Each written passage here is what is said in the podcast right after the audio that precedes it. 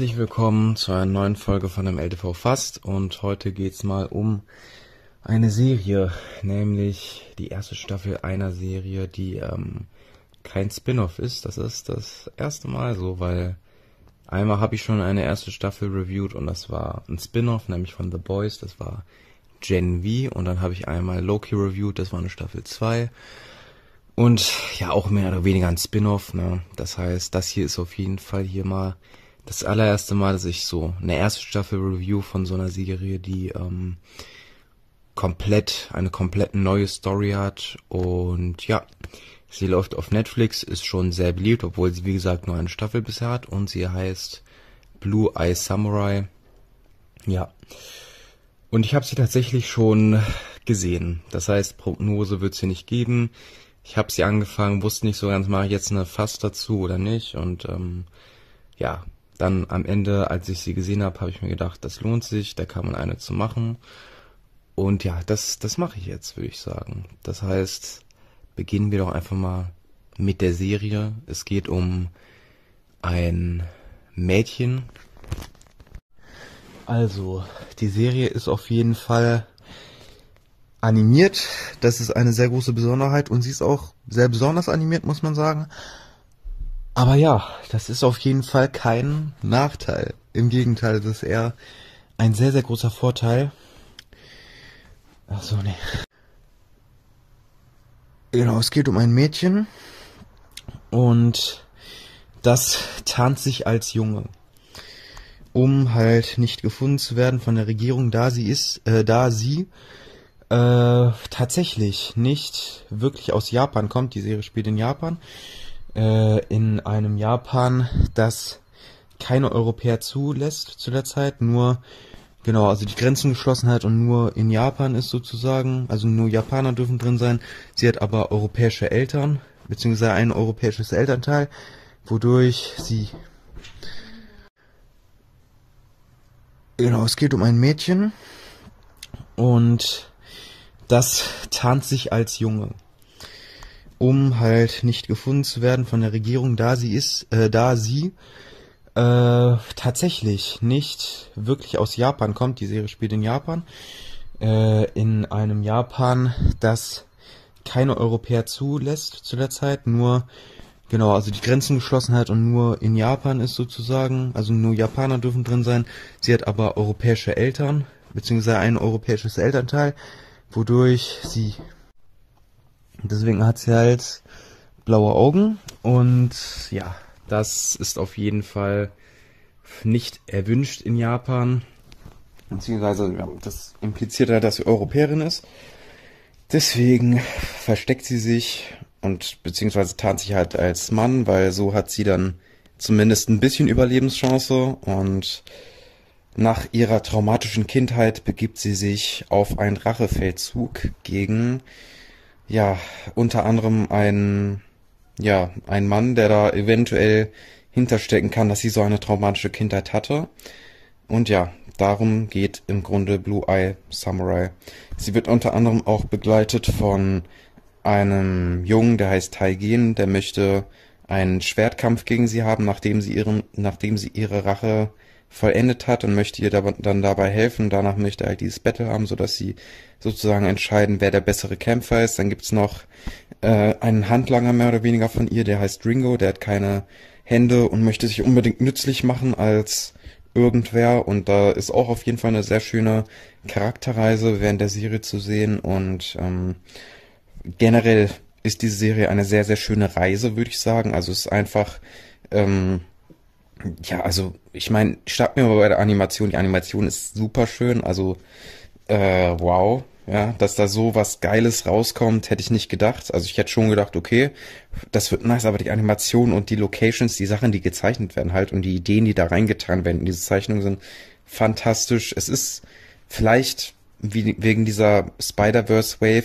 auch unter anderem jetzt ein Produkt davon und deswegen, ja, das ist, glaube ich, einer der positivsten Wellen, die wir jemals hatten an irgendwelchen Innovationen in so Animationen, dass da Spider-Verse diese, diesen Stil etabliert hat. Das ist wirklich unfassbar, was für geile Sachen da jetzt rauskommen ist. Also der Teenage Mutant Ninja Turtles Film soll geil sein und äh, der gestiefelte Kater 2 war geil, das hat ja diesen Stil und das ist ja, und natürlich auch die Spider-Verse-Filme waren geil, ne?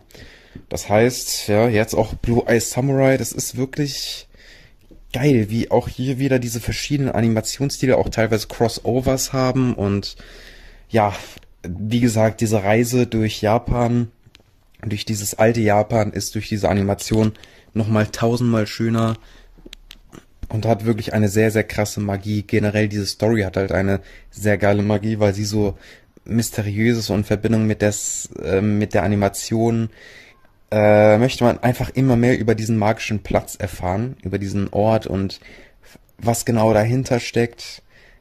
Ja, es ist wirklich, ähm, es ist unglaublich, was für einen Vibe die Serie hat, allein durch die Animation, aber auch durch die Charaktere, die unfassbar richtig, also richtig stark geschrieben sind, auch sehr geile Synchronakte haben. Ähm, ja, also technisch her fand ich wirklich gar nichts schlecht. Nur auch, wie gesagt, von der Handlung, äh, die fand ich auch fantastisch. Auch diese, wie gesagt, die Charakterentwicklung auch von der Hauptfigur. Äh, und natürlich der Konflikt, der da besteht für das äh, Mädchen, was ich als Junge ausgeben muss, wie kommt sie damit jetzt zurecht, dass sie ein Junge ist oder wann ist sie ein Mädchen und wie sehr kann sie selbst für sich einstehen. Das ist nicht nur sie, auch Nebenfiguren haben teilweise diesen Konflikt, ne? Wie finden die zu sich selbst und ja, also wirklich gefühlt alles an dieser Serie ist geil. Ich kann irgendwie nicht wirklich sagen, was ich ungeil an dieser Serie fand. Also es gab Episoden, wo es vielleicht ein bisschen länger angedauert hat als bei anderen, dass mal was passiert und man sich so dachte, okay, das so ein richtig krasser Vibe kommt jetzt vielleicht nicht auf, weil es ein bisschen hängt, aber das war so an sehr wenigen Momenten. Das war so wirklich an sich immer wirklich, auch wenn nichts passiert ist, dieser, dieser Atmosphäre, die halt allein, wie gesagt, dadurch kam, dass so viel geile Landschaft zu sehen war und die Musik wurde richtig krass eingesetzt. Ja, es war halt auch irgendwie immer geil, das Zusammenspiel zwischen ähm, ja Misu, der Hauptfigur, und Ringo zu sehen.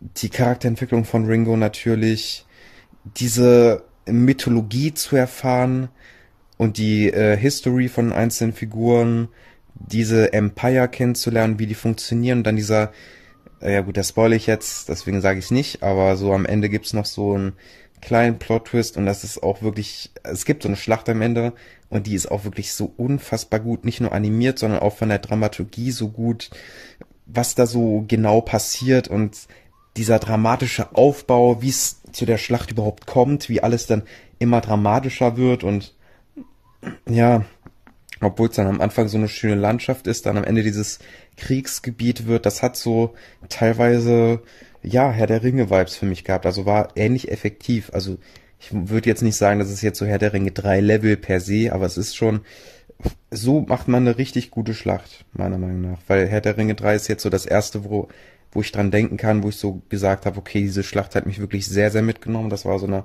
10 von 10 Schlacht. Ne? Das, ja, ist, denke ich mal, un, unbestritten gefühlt. Aber dennoch so, ich finde, diese Schlacht hier war auch super gut gemacht. Wie die Charaktere sich in der Animation auch noch bewegt haben, die einzelnen Gesichtszüge. Das war alles so viel mit Seele gefühlt. Also, ne, gefüllt meine ich. Und das ist unglaublich, wirklich was für, also diese Passion hat man einfach gemerkt, wie viel Herz da war und das hat einem das so richtig versüßt, das hier anzugucken.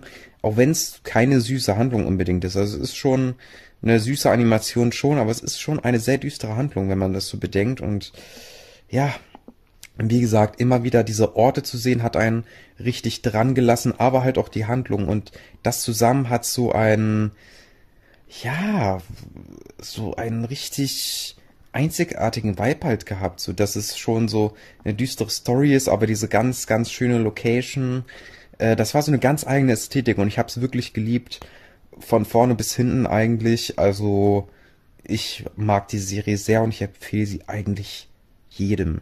Selbst wenn ihr keine Anime-Fans seid, das müsst ihr nicht sein. Das ist äh, auch für Nicht-Anime-Fans. Ich kenne auch nicht so viele Animes, ehrlich gesagt. Also ich kenne gefühlt gar keine Anime-Serie. Ich kenne nur Filme von Studio Ghibli und paar anderen. Aber so Serien habe ich gefühlt nie geguckt. So Japan animiert, so. Aber das war absolut stark. Es ist ja nicht wirklich japanisch, es ist ja belgisch-amerikanisch, aber ne, vielleicht ist das ja auch der Grund, dass man da mehr Zugang zu findet, wenn jetzt nicht so viel mit der Kultur anfangen könnt oder sowas, ne. Ich weiß, Death Note soll sehr gut sein, habe ich aber noch nicht angefangen, also musste ich noch die Zeit, es gibt so viele Serien, die man gucken muss, aber ja, ich glaube, also ja, Death Note ist auf jeden Fall auf meiner Watchlist. Ich weiß ne, nicht, ob, ob das jetzt so, ich habe gehört, das ist nicht so repräsentativ von wirklichen Animes, dass es jetzt nicht so den ähnelt, ne, das heißt, ähm, auch wenn ihr keine Fans seid, guckt's euch gern an. Ich weiß nicht, ob ich Anime-Fan bin, das heißt, ja, selbst, ja, bei mir, ich glaube, ich kann diese Empfehlung geben. Vielleicht bin ich es auch nicht. Das heißt, dann kann ich auf jeden Fall für euch sprechen. Aber ich glaube, auch wenn ihr Anime-Fans seid, dann solltet ihr, denke ich mal, auch kein Problem damit haben. Das ist safe. Auch für euch ziemlich geil. Also ich habe auch gehört, dass sehr viele das äh, absolut großartig fanden. Und ich bin wirklich froh, dass es eine zweite Staffel gibt. Also ja, das ist wirklich geil. Und ich freue mich sehr auf, was sie da in Staffel 2 vorhaben. Also es gibt eine Sache, wo ich so denke, okay, das könnte jetzt schief gehen oder es könnte nicht schief gehen. Es geht halt darum, dass die Location ein bisschen gewechselt wird, aber ja, mal gucken. Vielleicht kriegen die es ja genauso gut hin, das so zu animieren dann in Staffel 2 oder es spielt gar nicht da. Ich bin, oh, sorry, ich bin sehr, sehr, sehr gespannt, worum es in Staffel 2 geht. Ja, mal gucken. Also, wie gesagt, ich fand die Dramaturgie und diese Lore an sich einfach, die ganzen Verbindungen, die die Figuren zu sich aneinander haben, war mega kreativ und hat für sehr viel Furore gesorgt und äh, Anspannung und ja, es war einfach, man war richtig, richtig dabei und hat richtig mitgefiebert. Das war wirklich ein, eine geile Erfahrung. Guckt es euch an. Ich habe, wie ihr schon hört, eigentlich nur gute Worte dafür und ähm, würde, glaube ich, eine 9 von 10 geben ich fand's mega krass. Also Empfehlung an alle, das ist so gut. Das ist eine richtig gute Serie. Also ja, wow, ich zieh meinen Hut. Das war geistkrank. Das ist, glaube ich, vielleicht die höchste Wertung, die ich jemals bisher beim LTV Fast gegeben habe. Ne? Also das ist schon nicht schlecht. Ich, äh, ich mochte es sehr. Wie gesagt, unglaublich. Guckt's euch an. Ihr werdet nicht enttäuscht werden. Das kann ich euch jetzt schon mal sagen. Also Chapeau auf jeden Fall für Blue Eye Samurai. Gern eine Staffel 2. Ich bin mega gehypt und ähm, ja. Ich würde mich wundern, also ich meine, na gut, die ist ja aus letztem Jahr. Also ich glaube, Last of Us kann schon mithalten vom Niveau, aber schon, ne? Würde ich, denke ich mal, auch jetzt ohne andere Serien so wirklich gesehen zu haben, könnte hinkommen, dass es die beste Serie dieses Jahr war. Oder Serienstaffel vielleicht sogar, wer weiß. Ne? Würde mich nicht wundern auf jeden Fall. Das heißt, wenn ihr eine Serie an sich gucken wollt, dann würde ich euch auf jeden Fall jetzt ganz spontan das schon empfehlen, wenn ihr mal was anderes außerhalb so die offensichtlichen haben wollt, so Breaking Bad oder sowas oder so. Ja, oder halt einfach etwas, was nicht so real life ist, sondern animiert, ja. Es ist halt, wie gesagt, nicht in diesem Anime-Stil, sondern so dieser eher Across the Spider-Verse-Stil, ne. Viele Stile überschneiden sich auch unter anderem, wie ich auch schon gesagt habe. Also wenn ihr einfach mal eine Abwechslung davon wollt, aber nicht unbedingt Anime, dann könnt ihr das gucken. Aber auch wie gesagt, wenn ihr Anime wollt, das heißt, das ist einfach geil. Und auch wenn ihr eine Serie an sich wollt, das heißt Empfehlung, Empfehlung. Und ähm, ja, das war's erstmal hier mit der MLDV Fast. Und bis zum nächsten Mal. Wenn ich den Upload-Plan so mache, wie ich möchte, dann wird in kurzer Zeit ähm, entweder eine MLTV extra Folge kommen oder die ist schon gekommen. Vielleicht ist schon die Killers of the Flower Moon Review da. Wenn nicht, dann kommt sie in einer Woche. Und wenn sie schon da ist, dann kommt in einer Woche äh, nicht die MLTV extra, sondern eine neue MLTV fast, aber zu Poor Things. Eventuell sehe ich das jetzt hier an dem Tag, an dem ich das aufnehme. Also ja, mal gucken.